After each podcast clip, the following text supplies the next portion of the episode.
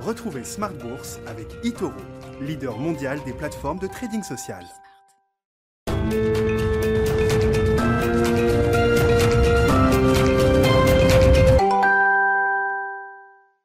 Bonsoir à tous et bienvenue dans Smart Bourse. Smart Bourse, votre rendez-vous bourse deux fois par jour en direct sur Bismart à midi et demi. Tout d'abord le point à la mi-journée durant une demi-heure pour regarder les actualités donc financières de la séance et puis à 18h30 le soir une heure pour décrypter les enjeux de marché et revenir sur les grands sujets du moment. Et justement au sommaire ce soir, euh, l'inflation reste supérieure à l'objectif de la BCE en Allemagne pour euh, le mois de juin selon l'Office fédéral de la statistique allemand. Les prix à la consommation progressent de 0,4% sur un mois et de 2,1% sur un an, soit légèrement plus que l'objectif de 2% de la BCE. La Bundesbank a d'ailleurs euh, relevé ses prévisions d'inflation à 2,6% pour l'ensemble de l'année dans le pays, mais insiste sur le fait que cette inflation euh, serait en grande partie due au prix de l'énergie et à la fiscalité et qu'en dehors de ces deux composantes, l'inflation resterait proche des 1%.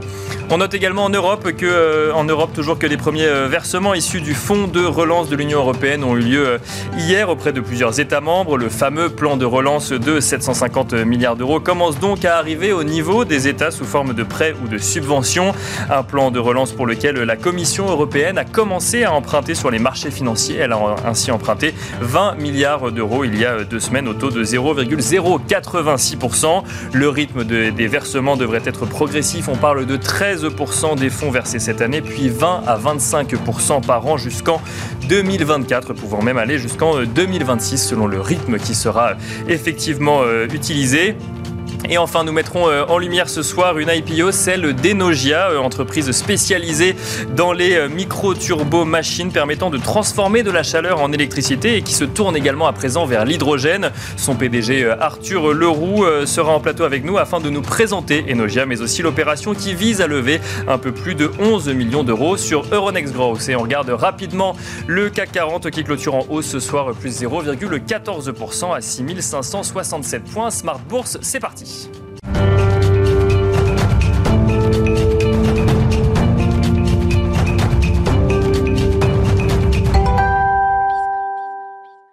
Et on commence comme d'habitude avec un résumé de l'actualité boursière du jour proposé par Alix Nguyen depuis la salle des marchés de Bourse Direct. La bourse de Paris clôture à 6567 points en hausse de 0,14%. L'indice parisien se reprend grâce au rebond des banques et des valeurs cycliques alors qu'il encaissait hier un repli de près de 1%. L'espoir d'une reprise de l'économie semble en effet et à ce jour occulter la propagation du variant Delta du coronavirus. Au mois de juin en Europe, l'indice établi par la Commission européenne a atteint un plus haut de 21 ans à 117,9 points contre 116,5 attendus. Et puis un autre indice vient entretenir un certain optimisme sur les marchés, celui aux États-Unis de confiance du consommateur tel que calculé par le Conference Board. Il s'est également apprécié à 127,3 en juin contre 120 en mai. Du côté des valeurs à suivre, Rexel et relève ses objectifs financiers annuels. Le groupe a connu une activité commerciale supérieure aux attentes au cours du premier semestre 2021. Il vise pour 2021 une croissance des ventes à jour constant comprise entre 12 et 15% euh, contre une précédente fourchette de 5 à 7% La marge d'EBITDA est attendue autour de 5,7% contre environ 5% précédemment. TF1 et M6 devraient perdre des recettes publicitaires après l'élimination hier dès euh, les huitièmes de finale de la France de l'Euro 2021 de football dont elles sont diffuseurs. Morgan Stanley, JP Morgan Chase, Bank of America, Goldman Sachs et Wells Fargo annoncent leur intention d'augmenter euh, leur distribution de liquidités aux actionnaires via des dividendes ou des rachats d'actions. Une annonce qui intervient après le feu vert donné par la Fed la semaine dernière à l'issue euh, des tests de résistance du secteur. United Airlines réalise la plus grosse commande de son histoire. Elle porte au total sur 270 Boeing et Airbus pour un montant total de plus de 30 milliards de dollars. D'après le quotidien Economic Times, Johnson Johnson renonce à procéder à des essais cliniques de son vaccin contre le Covid-19 en Inde. Le groupe ne cherchera plus à améliorer sa disponibilité dans le pays. Et puis dans le secteur automobile, Ford arrête les activités de sa filiale de financement Ford Credit en Argentine et au Brésil. Cela se traduira par une charge exceptionnelle susceptible d'atteindre 375 millions de dollars dans les comptes 2021. Place à l'agenda. Demain, nous prendrons connaissance du niveau de l'emploi privé aux États-Unis. Et puis, on prêtera aussi attention à l'inflation dans la zone euro et à la réunion de l'OCDE à Paris. Voilà, c'était Alix Nguyen depuis la salle des marchés de Bourse Direct. Alix Nguyen que vous retrouverez dès demain à 9h55, midi et demi, 14h55 et 18h30.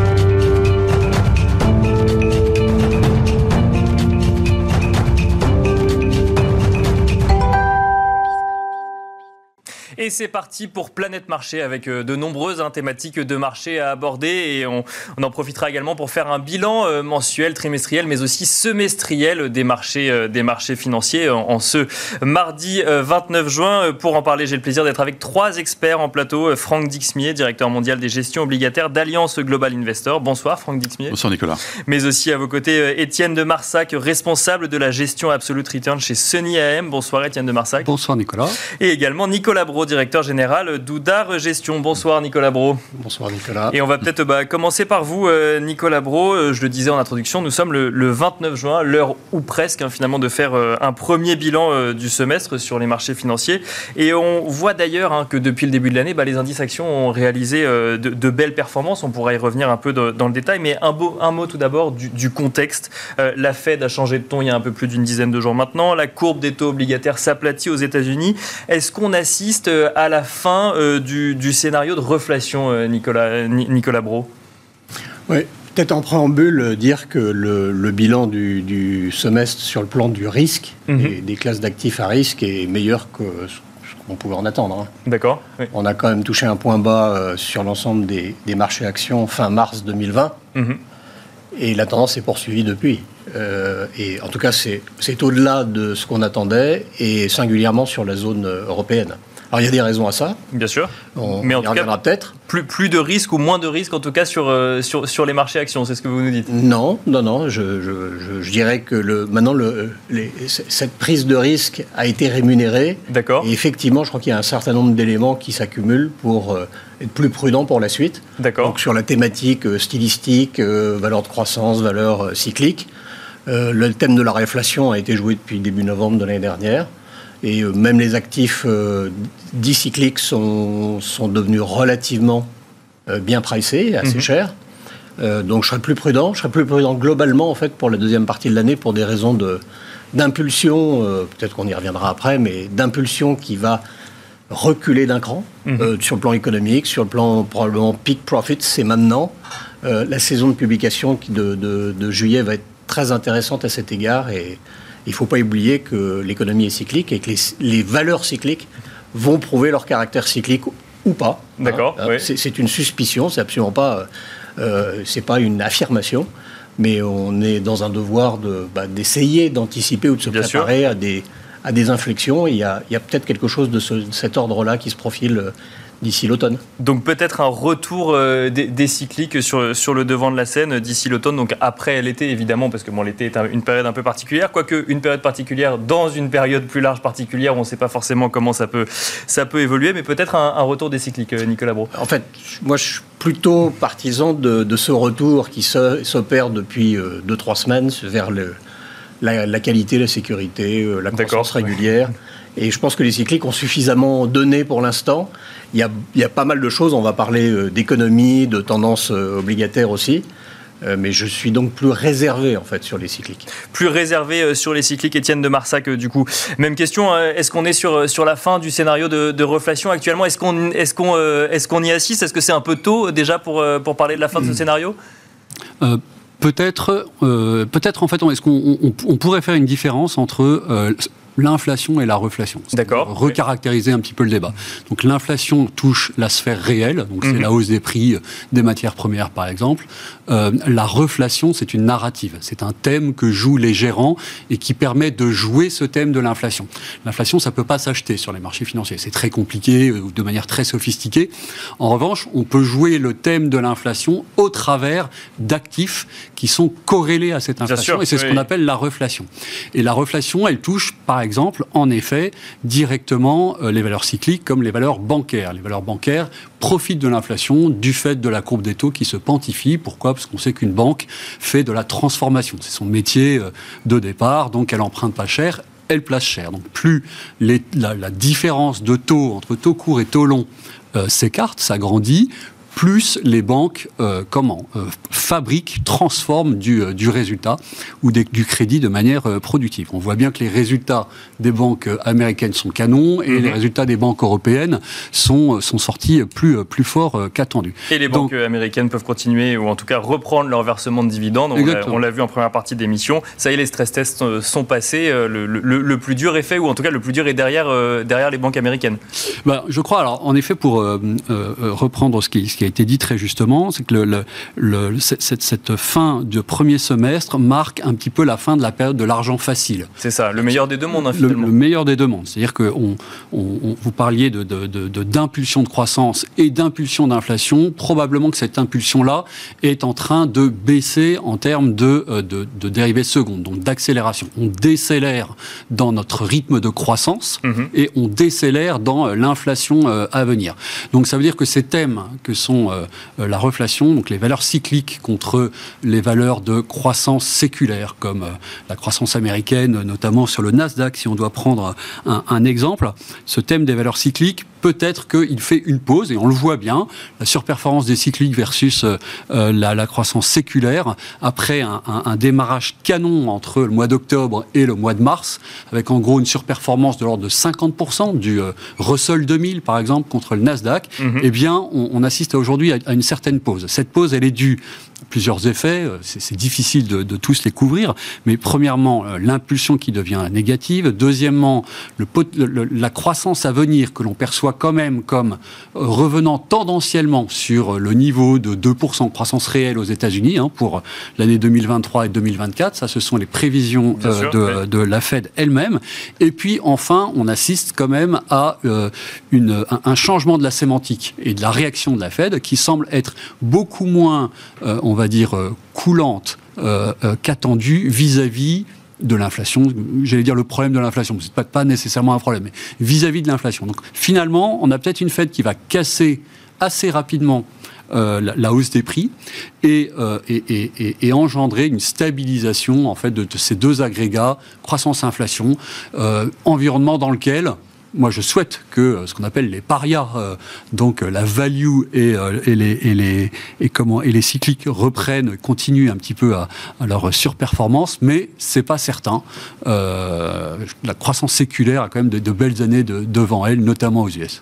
Alors effectivement, vous avez, vous avez mentionné donc, la croissance, l'inflation, il y a également l'emploi hein, qui, qui, qui, qui, va être au cœur hein, de, de, cette semaine, donc dès demain avec l'enquête ADP, et puis vendredi, puisqu'on aura les chiffres du, coup, du, du gouvernement euh, américain euh, au, mois de juin. Euh, Franck Dixmier, alors c'est vrai qu'on a commencé cette émission directement parlant stratégie reflation. Si on prend un petit peu de, recul et qu'on regarde le contexte économique aux États-Unis, donc changement de ton de la Fed, de prévision d'inflation donc à la hausse avec ce débat hein, toujours transitoire, durable, transitoire ou durable, transitoire et durable, hein, ça dépend. On a l'impression que c'est on, est vraiment au mot près hein, quand on parle de, l'inflation. Votre vision un petit peu globale du, euh, de l'économie euh, américaine aujourd'hui je crois que le fait, majeur en fait du premier semestre, c'est la levée des incertitudes macroéconomiques. Bon, c'était euh, permis par les, progrès de la vaccination, mais l'économie américaine s'était très, très bien comportée en 2020. Hein. C'est moins 2,2 moins de croissance. Donc c'est une économie qui avait très peu souffert, qui avait été extrêmement stimulée en l'absence mhm. de stabilisateurs automatiques, comme on peut en avoir en zone euro, donc avec des transferts absolument phénoménaux. Et ça a très bien marché, à tel point qu'on a eu une accumulation d'épargne euh, qui s'est traduite aussi euh, par une augmentation des revenus hein, en, masse des Américains. Et l'activité donc a, redémarré extrêmement fort aux États-Unis au premier semestre. Et ce qui est intéressant de constater, alors que le deuxième semestre commence dans quelques jours, c'est qu'on a une resynchronisation de la croissance euh, donc cyclique entre les États-Unis et la zone euro. Et ce qui est très frappant, c'est quand même l'ampleur des révisions à la hausse des prévisions de croissance de la Banque Centrale Européenne lors de son meeting de juin.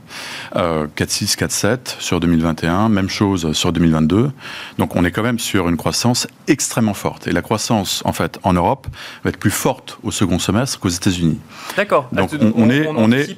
Parce que là, là du, coup, en fait, ce que, ce que vous nous dites, c'est que les États-Unis étaient en avance, on est sur un moment de synchronisation, et ensuite la, zone euro pourrait passer devant au second semestre la zone euro va passer euh, devant au second semestre, oui, en rythme de croissance sur le second semestre. D'accord.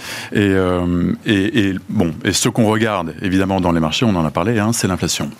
Donc avec un pari quand même qui est extrêmement euh, important de la part de la Fed, qui est d'essayer de convaincre les marchés que l'inflation est purement transitoire et, et, avec une approche qui est extrêmement dovish, extrêmement accommodante. C'est intéressant ce que vous dites parce que vous dites pari de convaincre les marchés. Ça veut dire que vous ne partagez pas forcément cet avis euh, d'une inflation transitoire. Moi, je dis simplement qu'il y a un doute. Mais, et, ce doute, en fait, il sera levé quand on aura vraiment un peu plus de recul sur l'évolution des salaires. Hein, donc, qui est quand même l'élément le plus pérenne mhm. euh, dans l'inflation à venir. Parce que les effets de base, tout ça, on connaît par cœur extrêmement bien documenté. Mais la vraie inconnue, c'est quand même sur les salaires. Alors, on a plein d'anecdotes hein, sur, des, sur des hausses de salaires, mais qui sont quand même très concentré sur les emplois les moins qualifiés. Ce qui est intéressant de voir d'un point de vue macroéconomique, et ce qu'on ne voit pas encore, c'est l'évolution des salaires horaires aux États-Unis. Ils augmentent, certes, mhm. mais ils augmentent dans des proportions qui sont extrêmement raisonnables. Mais ce qui est très intéressant, c'est de voir que les marchés ont totalement acheté, en fait, ce scénario d'inflation transitoire. Alors, l'inflation, on la traite sur les marchés. Enfin, nous, on est des gros acteurs hein, sur l'inflation. Et, euh, et c'est assez fascinant de voir qu'on a une courbe inversée, en fait, hein, des anticipations d'inflation, qui reprend parfaitement ce caractère transitoire. Les anticipations dans le marché d'une inflation à 2 ans aux États-Unis, c'est 2,7. À 5 ans, c'est 2,5. Et c'est 2,2, 2,3 à 10 ans. Donc aujourd'hui, et, on a à peu près le, même schéma sur les enquêtes. Et ça, c'est très important. Les enquêtes des agents économiques et notamment des consommateurs, à, travers les chiffres de l'Université du Michigan et autres, on voit une stabilité quand même. Et il n'y a pas de danger perçu aujourd'hui sur l'inflation. Et c'est ça, mais en fait, tout, tout, tout revient à qualifier finalement ce terme de transitoire. Parce que transitoire, il y a, quelques mois, bah, on avait l'impression qu'il fallait le compter en mois. Aujourd'hui, si je comprends bien, il faut le compter en années. Non, non, non, non. Je pense, je pense qu'on, enfin, cette inflation transitoire, euh, on est, on est, on est d'accord, on est d'accord avec ça. On dit simplement que attention, parce que le point d'atterrissage peut être un petit peu plus haut qu'anticipé. D'accord, ok. Et il faut avoir aussi en tête qu'on ne connaît pas encore la fonction d'action de la Fed. Hein. elle a changé euh, de paradigme. Mhm. on est sur l'average inflation targeting, Bien sûr. sur des moyennes euh, d'inflation. Et sur des, un objectif effectivement plus ou moins 2%, mais on ne sait pas jusqu'où va le plus, jusqu'où va le moins, effectivement. Et donc ensuite c'est exactement. Et c'est un équilibre qui n'est pas que lié à l'inflation, pour l'a rappeler. Donc et pourquoi c'est si important? Bah, C'est si important parce qu'on sait que ces phases d'inflexion de politique monétaire sont souvent des phases de stress sur les marchés, de volatilité. Donc tout le débat sur euh, le calibrage des outils qui existent, hein, d'achat d'actifs et autres, bah, c'est un débat sont essentiel pour les marchés. Euh, Nicolas Bro, on a commencé rapidement avec vous, donc euh, je vais reprendre la, différenciation hein, qui est faite par Étienne de Marsac. je vous ai posé la question sur la reflation, mais peut-être votre vision du contexte économique et de, ce sujet de, l'inflation aussi. Il y a des choses à rajouter ou si vous avez une vision un petit peu différente du, contexte actuel aux États-Unis toujours hein. Qu'est-ce que je peux ajouter à ce débat qui dure euh, depuis des, sans cesse depuis trois ou quatre mois Oui, c'est ça. Avec quand même, non, avec quand même des, des, des, actualités. Il y a des petites actualités qui arrivent. la Fed change de ton. C'est un sujet majeur. Bien sûr. Majeur. Et un, un retournement sur ce thème-là après 37, euh, 38 ans de baisse des taux euh, serait un sujet absolument majeur. J'ai pas la réponse. Donc j'ai un sentiment. Non, mais j'ai J'ai un, sentiment que sortir d'une tendance déflationniste est un mouvement long. Euh, je ne fais pas la comparaison, mais j'ai un peu grandi dans les marchés avec l'ambiance japonaise. Hmm. Euh, ça fait 30 ans que chez, chez eux hein, que ça dure. Donc les plans d'infrastructure, des machins, des trois flèches, des ce qu'on veut, des plans de relance, il y en a eu beaucoup. Donc j'ai ce scepticisme a priori sur le retour de l'inflation. Néanmoins, il y a des choses aussi, objectives, euh, des choses politiques. Euh, la, classe moyenne déclassée partout de par le monde, des mouvements entre la puissance sans, réserve du capital par rapport à la, main-d'œuvre. Il, y a des choses. Mais peut-être que ça prendra du temps. Alors, sur le court terme, ce que j'ai regardé, c'est deux choses, n'étant pas un spécialiste obligataire. C'est la thématique de l'inflation a été tellement citée que euh, de façon assez classique sur les marchés, on a atteint un pic en termes d'usage, de réflexion, de commentaires sur le thème il y a déjà deux mois. D'accord. Et puis, euh, je crois à la sagesse du marché obligataire américain, en tout cas à sa, sa capacité à voir des choses sur lesquelles on ne sait pas mettre des mots. Mais ça, veut dire quoi, ça veut dire que c'est intégré complètement finalement dans les, euh, pour dans, les comportements des investisseurs. Pour l'instant, on, parle d'une pause dans le peut-être le stress de l'inflation. On ne parle pas de l'arrêt. De... Et, et, je note, pardon, troisième réflexion, c'est que le thème de la crédibilité de la réserve fédérale est un sujet dans lequel on baigne euh, complètement, ou trois depuis déjà dix ans, au moins. Tellement elle avait fait et on disait toujours, elle ne peut pas faire davantage. Pour l'instant, elle a une capacité à piloter sa politique monétaire par le verbe qui reste assez bluffante. Je ne sais, pas si elle agira derrière. Mais en tout cas, voilà, on parle de changement de ton, de changement de rhétorique. et, pourquoi? Parce qu'il y a eu euh, euh, quelques gouverneurs qui se sont exprimés et des, minutes. Euh, mais en tout cas, le verbe a toujours une puissance qui impressionne sur son impact sur les investisseurs que nous sommes. Mais alors, vous, vous soulevez effectivement le, questionnement hein, de dire euh, est-ce que la Fed pourra faire davantage ou autre? Et c'est vrai qu'on a pu lire ou entendre pas mal d'experts euh, financiers dire bah, justement la Fed en anticipant des euh, remontées de taux dès 2023, se redonne des marges de manœuvre parce que finalement, elle en aurait presque plus euh, dans le contexte actuel si jamais on devait faire face à euh, une autre vague ou tout simplement à, un autre besoin de soutien monétaire. Vous partagez, vous partagez cet avis? Pas du tout Non, non.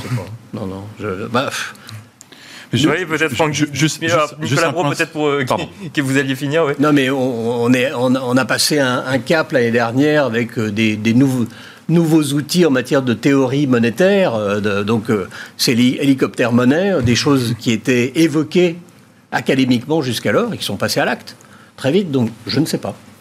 Je ne sais pas quelles sont ses limites. Franck Dixmier, euh, sur, cette question des limites de la Fed. Non, mais un, point sur la crédibilité de la Fed, on est dans un paradoxe total en fait. Hein. Quand vous regardez les anticipations de marché, effectivement, la Fed est extrêmement bien comprise et crédible. Et par contre, jamais les banques centrales, d'une manière générale, n'ont autant été otages des mm-hmm. marchés. Parce qu'en filigrane, dans leur mission, il y a la stabilité financière. Et la stabilité financière, c'est un espèce de truc qui vous ligote et qui entrave véritablement euh, votre action. Et notamment quand il s'agit de gérer ces fameux points d'inflexion sur les politiques monétaires. Il faut savoir quand même que toutes ces politiques quantitatives extrêmement créatives ont été mises en place dans un contexte euh, d'urgence absolue. Et, de choc inouï mmh. sur l'économie. Et donc, c'est quand même assez fascinant de regarder que ce paramétrage, le calibrage de tous ces paramètres de politique monétaire n'a pas évolué d'un iota, alors même qu'on est quand même dans cette reprise qui s'affirme de jour en jour. Et la Fed a extrêmement bien joué, parce que regardez ce qui s'est passé sur le taux américain. On a 125 points de base entre les plus bas de, l'année 2020 et les niveaux d'aujourd'hui. Et cette hausse des taux, qui a été quand même un des plus sévères bear market obligataires sur les, euh, sur les 20 dernières années, est passée comme une lettre à la poste, sans aucun dégât, notamment sur la valorisation des actifs risqués. Étienne de Marsac, oui, non, il y a tellement de, choses à dire. Mais oui, euh, oui, puis tout est imbriqué, effectivement, donc, euh, mais euh, oui. on vous écoute, Étienne Marsac. Non, non, non, mais ce qui est, ce qui est important, effectivement, pour nos, auditeurs, c'est de comprendre pourquoi on parle autant des taux d'intérêt et pourquoi on parle autant des taux d'intérêt américains. Alors même que certains d'entre nous gèrent des actions, d'autres des matières premières et d'autres, enfin, pourquoi pas, de l'obligataire, même si c'est mm. moins passionnant compte tenu du niveau des taux et notamment des taux réels. Alors, je commence par les taux réels. les taux réels, en fait, pilote directement le prix des matières premières. Parce que euh, les matières premières sont, euh, comment? Une manière de jouer euh, la, croissance mhm. ou, la, ou, la, ou la reprise économique. Les reprises sont consommateurs de, euh, de matières premières. Et donc, il est tout à fait normal que dans un cycle de reprise, vous ayez par exemple le cuivre qui surperforme l'or, l'or étant un actif de déflation, le cuivre étant un actif de reflation. D'accord. On parle des taux aussi parce que les taux ont un impact, euh, donc les taux courts ont un impact immédiatement sur, immédiat sur les devises. Euh, il est il est évident que euh, la Fed, qui, euh, donc administre la monnaie de réserve et la monnaie, la principale monnaie d'échange, donne le là sur le coût du dollar et le coût du dollar ou en, en, relatif le coût de l'euro contre le dollar. Donc, ce qui est très important, c'est si c'est la Fed qui monte les taux en premier, alors elle permet à l'Europe éventuellement de monter ses taux également dans la foulée. Mhm. Si c'est l'Europe qui monte ses taux en premier, elle, tue sa propre euh, reprise. Donc euh, il est très important d'entendre, de, de, comprendre à l'avance les intentions de la Fed. Euh, après, je crois qu'on est quand même... Alors Franck a complètement raison, la Fed a fait preuve jusqu'à présent en moyenne, peut-être un peu moins sous l'ère Powell, mais en moyenne, d'une très grande transparence et d'une très grande euh, efficacité. Euh, malgré tout, on a depuis euh, quelques semaines un formidable paradoxe, un formidable hiatus qui, qui, qui est cette, cette, implosion de la notion d'average inflation targeting. C'est-à-dire que lors de Jackson Hole, donc l'année dernière, Powell, donc le chairman de la Réserve fédérale américaine, nous a effectivement euh, euh, euh, comment indiquer que le, champ, si vous voulez, le, champ d'application, le, le champ d'articulation académique de la politique monétaire américaine allait changer qu'on allait supporter un niveau d'inflation élevé pendant mhm. longtemps, le longtemps n'étant pas qualifié. Depuis le FOMC d'il y a 15 jours, on sait que en fait, la fonction de réaction, elle est beaucoup plus courte que prévu. On n'attend pas des années, on n'attend que des mois. Et, on n'attend que des mois, puisque les simples premiers mois d'inflation euh, de, l'année 2021 ont permis ce pivot de sept membres du FOMC, enfin en réalité de cinq membres, qui sont passés de on monte les taux de 50 points de base en 2023, on monte les taux de 50 points de base en 2022. En 2022, ça c'est un choc qui vient en, en confrontation avec les propos de M. Powell, qui lui continue à dire circuler, il n'y a rien à voir, tout est transitoire. on vient d'assister à l'implosion euh, du, de la narrative du tout est transitoire. En réalité, il y a des choses qui ne le sont pas, et on va probablement euh, euh, comment flirter avec un, un, niveau d'inflation en atterrissage qui sera plutôt de l'ordre de 2,5 à 3, compte tenu, donc non pas des effets de base, mais de ce qu'on voit euh, comme éléments structurels qui sont, alors vous avez parlé des, salaires, effectivement, euh, mais qui sont notamment euh, le, prix du marché immobilier, qui est un composant à 40% de l'inflation dure, l'inflation mhm. durable de, de, l'inflation américaine. 40%. Vous n'avez pas d'immobilier dans l'inflation européenne, vous avez 40% de composantes immobilières dans l'inflation américaine qui est booming. Cette inflation-là, elle a un lag de 12 à 18 mois. Donc on sait que de manière structurelle, on va tendre vers un niveau d'inflation qui est plus élevé. C'est la grande différence avec la sortie de crise euh, de 2012. En 2012, on est dans un contexte qui est très déflationniste, puisque c'est euh, l'éclatement, en fait, donc 2008-2012, c'est l'éclatement du marché immobilier, notamment américain. Hein. La bulle immobilière américaine éclate sous l'effet des subprimes.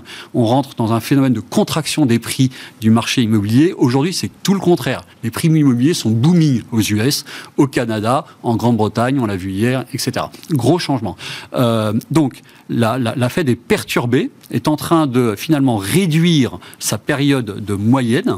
Euh, elle va moyenner probablement plus tôt et, plus vite que prévu, et, euh, se montrer plus agressive. Alors après, on est dans des enveloppes de hausse de taux qui sont, qui sont faibles, hein, qui sont l'ordre de 50 BP peut-être en 2023, 50 BP en 2024 ça va pas changer la face, du, monde, mais ça change un tout petit peu l'optique des marchés. Et ce qu'on voit, euh, et que je trouve qui est assez frappant, c'est que dès qu'on parle de hausse de taux, alors on, a, on assiste à un c'est pas un crack, mais une mini euh, consolidation, un flash crack. Il y a des craintes. un flash crack, voilà, du Bitcoin, euh, des mêmes stocks, euh, de comment, du, du, du, de la surperformance de, des cycliques contre contre le Nasdaq, par exemple. Voilà, on a des flash cracks un petit peu de, de très faible durée, mais d'une amplitude qui sont quand même assez inquiétantes et qui laissent à penser que finalement la Fed risque d'avoir énormément de mal pour normaliser sa politique monétaire et qu'on va être dans un, univers de normalisation extrêmement, extrêmement long.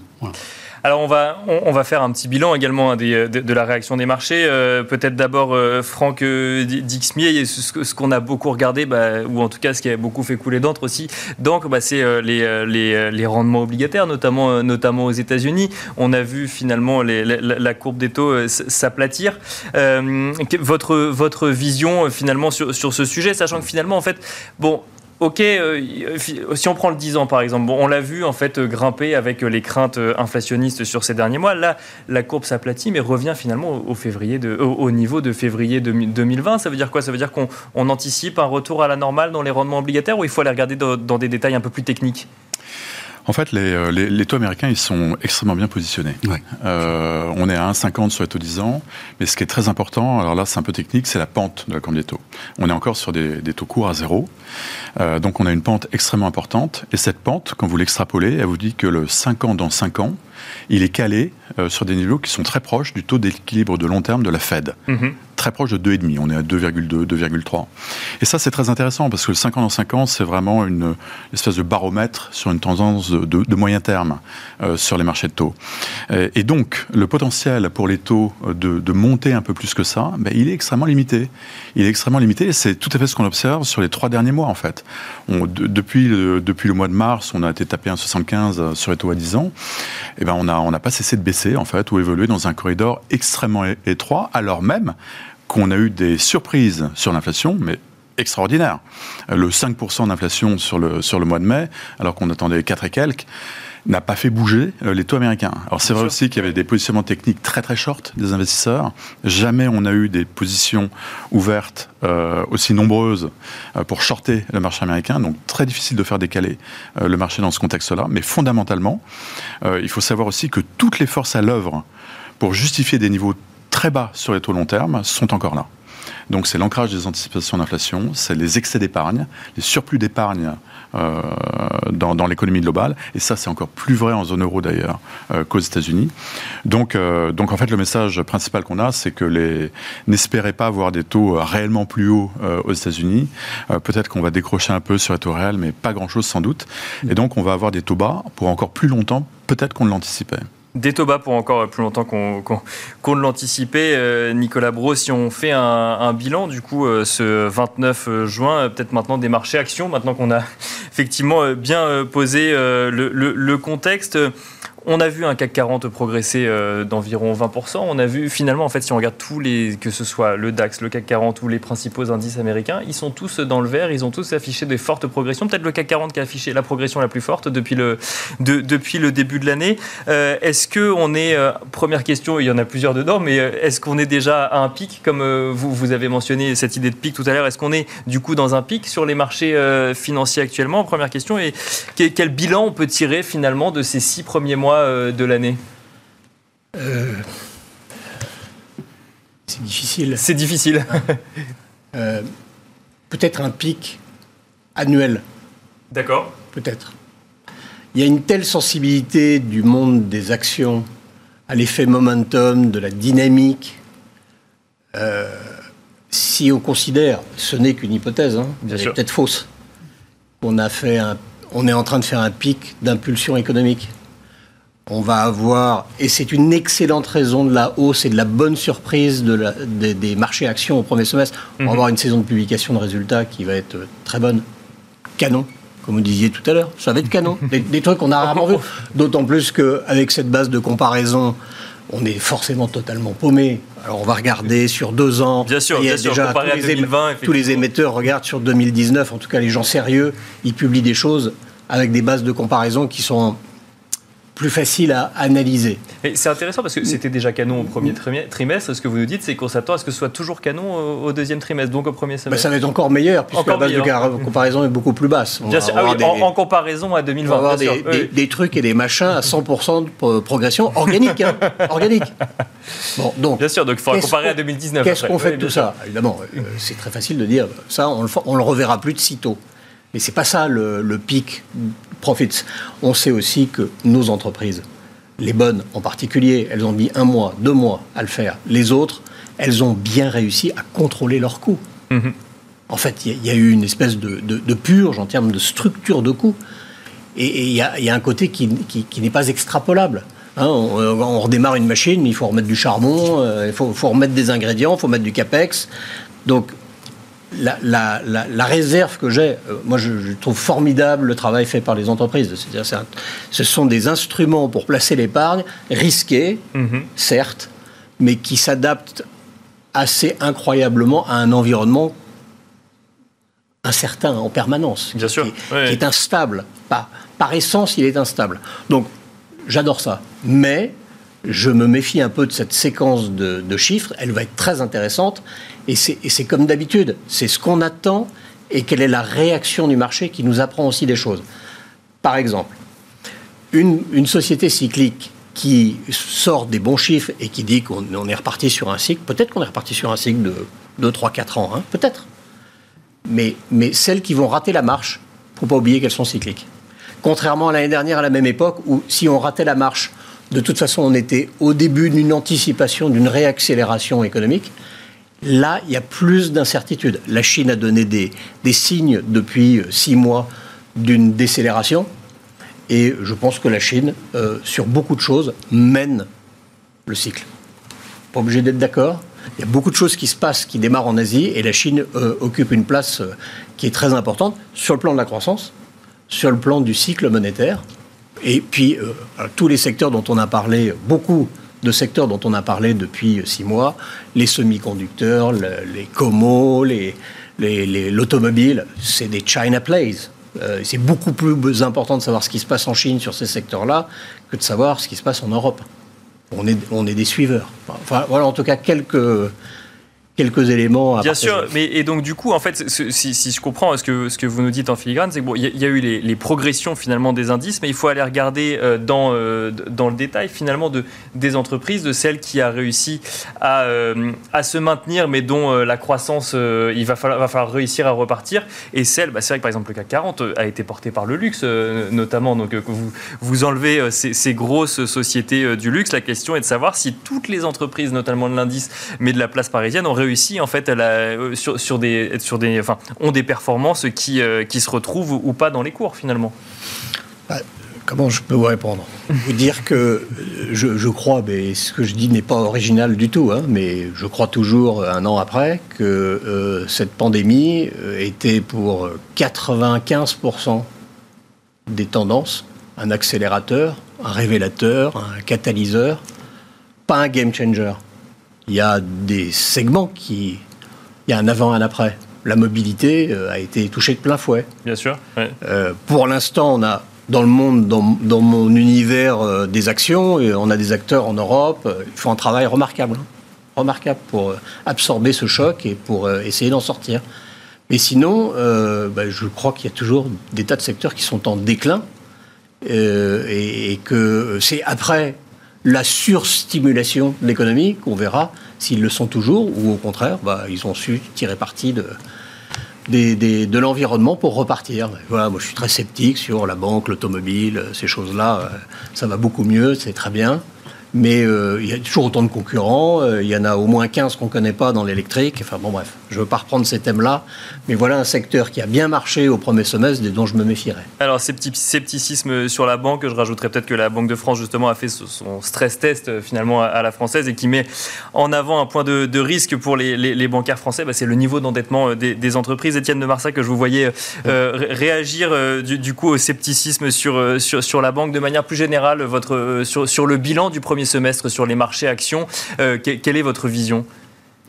Euh, alors, hormis ce thème de la reflation qui a généré en fait un- un- une importante rotation sectorielle, hein, euh, Mhm. une sortie des valeurs défensives, du, enfin, des valeurs considérées par le marché comme défensives, c'est-à-dire la technologie américaine, dans euh, les valeurs oubliées, euh, donc les fameux parias que sont par exemple l'automobile. Euh, à ceci près que peut-être que l'automobile devient un ordinateur roulant euh, euh, et, pourrait prendre des Et donc caractères. une valeur tech peut-être et- exactement, et prendre des caractéristiques technologiques dans les, dans, dans les années qui viennent. Mais en dehors de cette rotation sectorielle, moi ce que je retiens, c'est quand même que l'action des banques centrales a permis un nivellement des prix, euh, globalement, donc une, une- reflation effective, et, euh, et que donc la, peut-être la, liquidité et les flux euh, d'achat d'actifs priment sur l'environnement qui soit euh, macroéconomique ou microéconomique. Et que cette liquidité, elle n'est pas près de s'arrêter, même si on est au tout début d'une réflexion de tapering, par exemple aux US, mais enfin on n'en est qu'au début, et on en est loin euh, en Europe.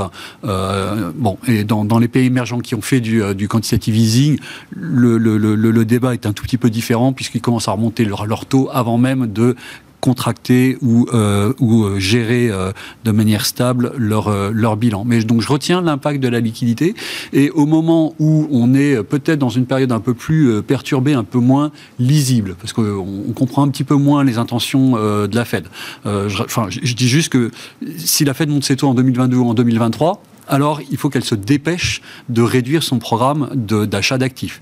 En théorie, on, monte ses taux que quand on a gelé en fait son euh, bilan à, taille constante. Or, si on fait ça, on devient inconsistant avec les propos de, euh, de, de M. Powell. Euh, et on a matériellement, on n'a plus beaucoup de temps pour réduire la taille du bilan, ou plus beaucoup de temps pour diminuer le rythme des achats d'actifs. Donc on a, on a un problème d'inconsistance. La Fed devient inconsistante dans, son, dans, son, dans, son, dans sa communication. Néanmoins, une fois que tout ça se, se, décante, il faut quand même se rappeler effectivement qu'on est sur un rythme d'achat pour le moment de 120 milliards d'actifs par mois. Donc si on prend une semaine de l'ordre de 35 heures ou de 30 heures en France, euh, ça fait de l'ordre de 1 milliard d'achats d'actifs par heure. C'est colossal. Et ce milliard, ce milliard d'achats d'actifs par heure conditionne, il, impacte évidemment durablement et les taux d'intérêt et par voie de conséquence donc l'actualisation des dividendes futurs et donc la valorisation euh, des actions. Et tant que les taux euh, à 10 ans restent bas ils sont probablement bien positionnés euh, eh bien on n'a pas trop de raisons pour le moment de, de, s'inquiéter.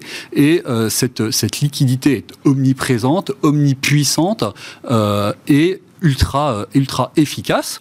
Et elle est d'autant plus efficace que la charge d'intérêt pour les États est nulle. C'est-à-dire qu'en fait, c'est pas de la dette, c'est du capital en fait qui est, qui est, réinjecté par les banques centrales dans les États ou directement dans euh, dans les euh, dans les dans les entreprises, puisque de la dette qui ne paye pas de coupons à l'infini, c'est un, un instrument hybride, c'est un instrument de capital hybride, c'est la dette perpétuelle, c'est du capital, c'est pas de la dette. Donc on n'a pas de problème de dette en fait tant que les taux sont à zéro, et c'est probablement pour ça qu'ils vont le rester d'ailleurs.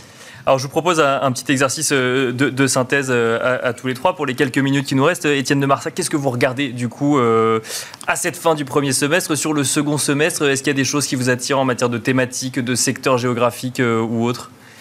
Ben, moi, on, a regardé beaucoup de choses entre le mois d'octobre et le mois de juin. On est très fatigué, on a envie de souffler. C'est ça. Ah il y, a, juillet et août qui arrivent en plus. non, mais voilà. Donc effectivement, nos, yeux ont été euh, très attentifs. on est tous devenus, donc au vaccin, on est tous devenus un peu médecins. On est tous devenus euh, euh, épidémiologistes. Bon, experts en, vaccination et en, et en, sortie de, de, crise et, d'épidémie.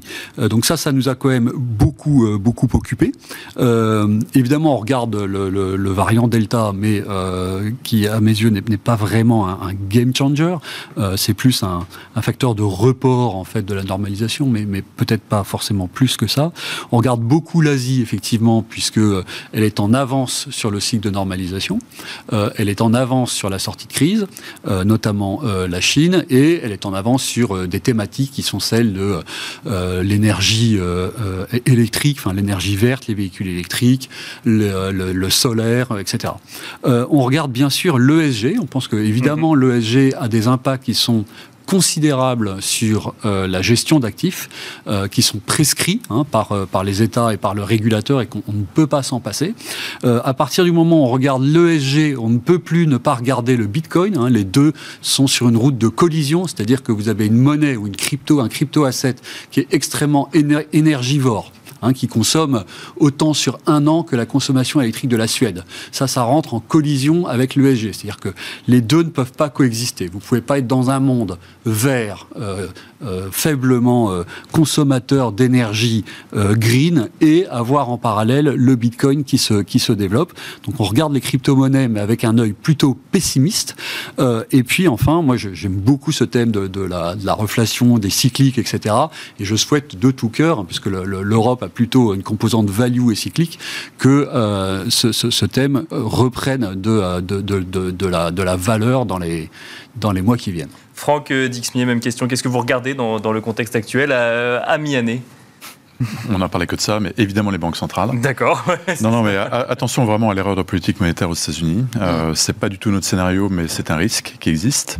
Donc lié effectivement à la qualité de l'ancrage des anticipations d'inflation. Attention.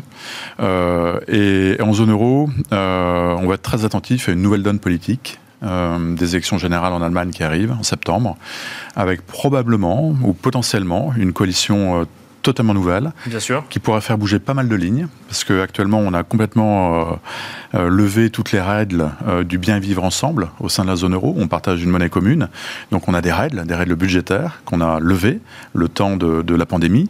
Il va falloir les réinstaller, mais sans doute les modifier, parce qu'elles sont, ne sont plus du tout adaptées aujourd'hui à notre environnement. Et quand on connaît le poids de l'Allemagne, ça va être très très intéressant à suivre. Eh bien, merci beaucoup, euh, messieurs. On a évoqué pas mal de sujets ensemble et en fait, on se quitte avec d'autant plus de sujets finalement qu'on pourrait, qu'on pourrait évoquer. Merci beaucoup, euh, Nicolas Bro, directeur général d'Oudar Gestion. Merci, euh, Franck Dixmier, directeur mondial des gestions obligataires d'Alliance Global Investor. Et merci, Étienne de Marsac, responsable de la gestion Absolute Return chez Sony AM. Et merci à vous d'avoir suivi cette première partie. Restez avec nous. Dans un instant, on se retrouve dans Marché à thème.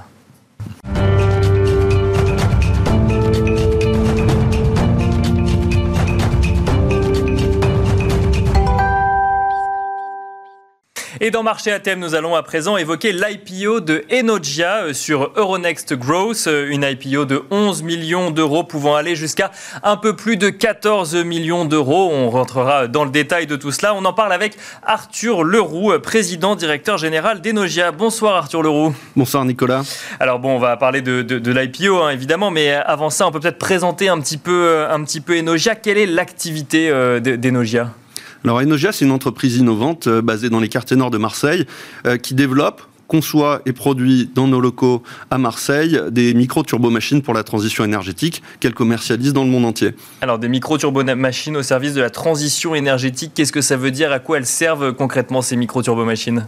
Alors on a développé ces machines pour une première activité qui est la conversion de chaleur fatale en électricité, qui revient donc euh, à utiliser des rejets de chaleur ou des chaleurs issues de sources d'énergie renouvelables pour produire une électricité propre. On redonne de la valeur ainsi à des rejets de chaleur.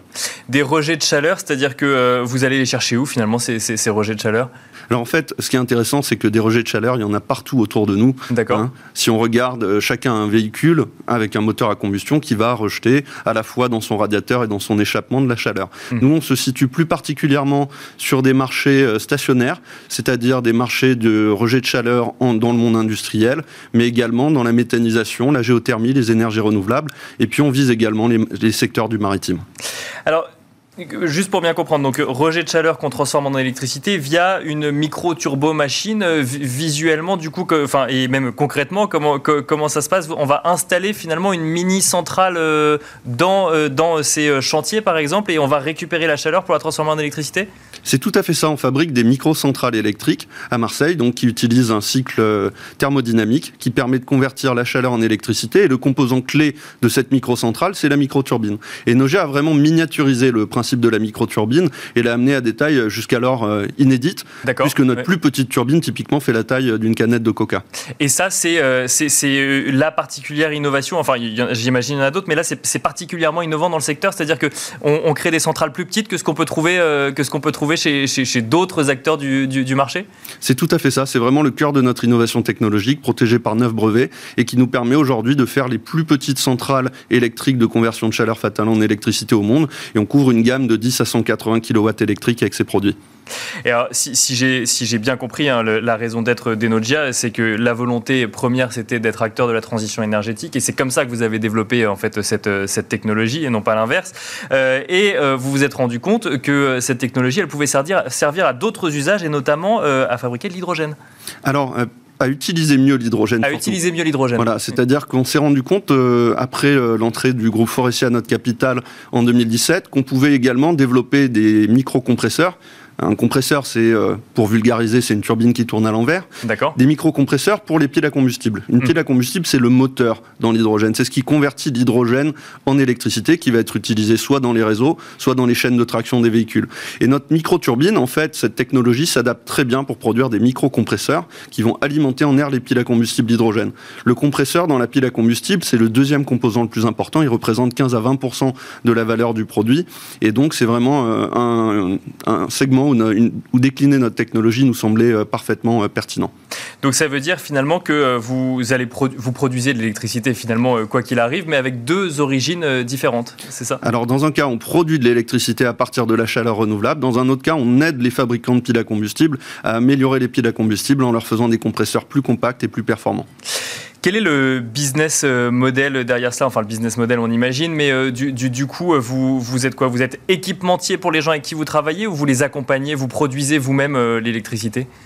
Alors, dans notre activité historique, le secteur de l'ORC, on fabrique des microcentrales électriques qu'on leur vend. Et puis, on espère, dans les années à venir, être capable de mettre en place un modèle d'économie d'usage. C'est-à-dire qu'au lieu de vendre la machine, on va permettre à nos clients de ne pas investir de CAPEX, en les soutenant, euh, nous, dans l'investissement du CAPEX, et de leur permettre de bénéficier directement des revenus financiers de la machine via euh, des modèles euh, tels que de la location de machines. D'accord, donc on irait jusqu'à l'économie d'usage hein, finalement sur, sur, sur, sur, sur, ce type d'innovation. Tout à fait, on pense que dans la transition énergétique, pour accélérer le déploiement de nos technologies, c'est vraiment un vecteur, un vecteur puissant et on espère le développer dans les années à venir. Alors on va parler de la, donc de l'IPO de Enogia, peut-être avant quelques chiffres sur l'activité de Enogia en termes de, de chiffre d'affaires ou de rentabilité? Alors Enogia, c'est 2 euh, millions d'euros de chiffre d'affaires en 2020. D'accord. Euh, si on regarde l'avenir, nous, notre objectif, c'est de viser 95 millions euh, d'euros de chiffre d'affaires à l'horizon 2025.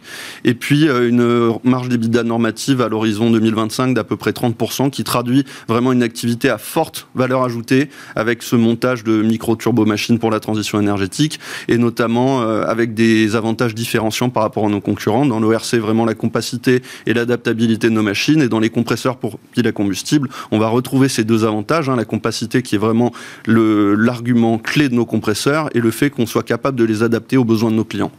Alors on va parler maintenant donc euh, de cette introduction en bourse. Hein. Sur le marché euh, Euronext Growth, euh, une augmentation de capital d'un montant de 11,07 millions d'euros très exactement, qui pourrait aller jusqu'à 14,64 millions d'euros en cas d'exercice en totalité de la clause d'extension et de l'option de surallocation. Qu'est-ce que vous allez, enfin du coup, pourquoi aller chercher ce montant-là? Qu'est-ce que vous comptez en faire? Alors on a trois piliers dans notre stratégie de développement. Le premier, c'est la recherche et développement, justement. On va développer une gamme de produits pour les piles à combustible hydrogène et donc on a besoin de continuer notre effort de recherche et développement, voire de l'accélérer. Le deuxième pilier, c'est le développement euh, commercial. On a une activité qui est déjà très internationalisée, mais on a besoin d'être capable de vendre dans plus de zones géographiques et donc on va accélérer notre développement commercial à l'export.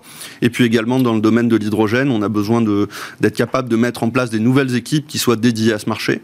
Et puis enfin, le dernier aspect, c'est euh, la production. Il faut qu'on soit capable de livrer euh, les produits dans nos deux marchés. Et pour cela, on a besoin d'être capable de mettre en place un nouveau site industriel à partir de l'horizon 2023. Donc financer la croissance d'Enogia finalement. Tout à fait.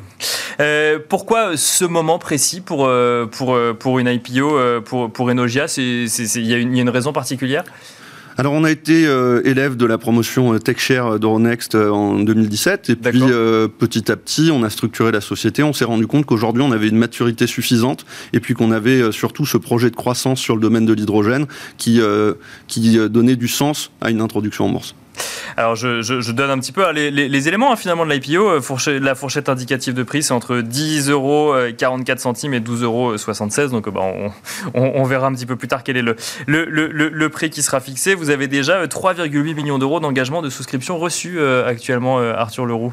Tout à fait, dont le, soutien des, des, actionnaires historiques, notamment du groupe Forestia, qui va maintenir la proportion au capital et qui, a, qui donc participe à ces, euh, à ces engagements de souscription, ainsi que quelques membres euh, du personnel, et puis deux fonds, euh, Inocap et DNCA, qui participent également à ces engagements de souscription, qui couvrent 34% du montant de l'offre. Parce que vous aviez déjà fait plusieurs levées de fonds, du coup, avant, avant cette IPO alors, des premières levées de fonds avec des business angels, peu après la création de la société, et puis l'entrée de Forestia au capital en 2017, qui est notre plus grosse levée de fonds à date. Il nous reste quelques, quelques minutes du coup pour, bien comprendre finalement pour les, investisseurs qui nous suivent. Hein, Enogia, quelle est la valeur ajoutée si vous deviez résumer par rapport aux autres euh, sociétés présentes sur, le secteur? Alors dans le secteur de l'ORC, c'est-à-dire de la valorisation de chaleur fatale en électricité, on est vraiment l'un des seuls acteurs du marché qui est capable de commercialiser des petites centrales euh, packagées. Hein, aujourd'hui, euh, notre concurrent euh, qui est suédois, également un autre acteur de ce segment qui est un marché extrêmement large, hein, parce que plus on va descendre en puissance, plus on va descendre en température, plus il y a d'opportunités sur ces marchés.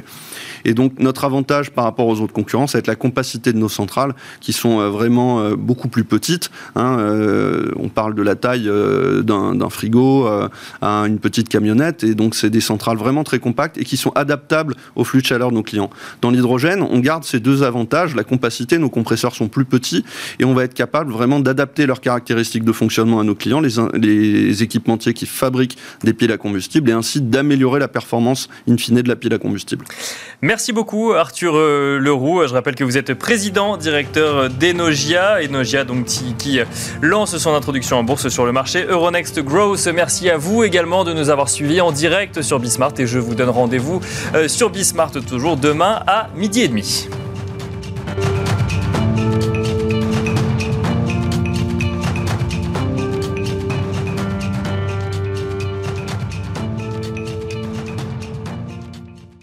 C'était Smart Bourse avec Itoro, leader mondial des plateformes de trading social.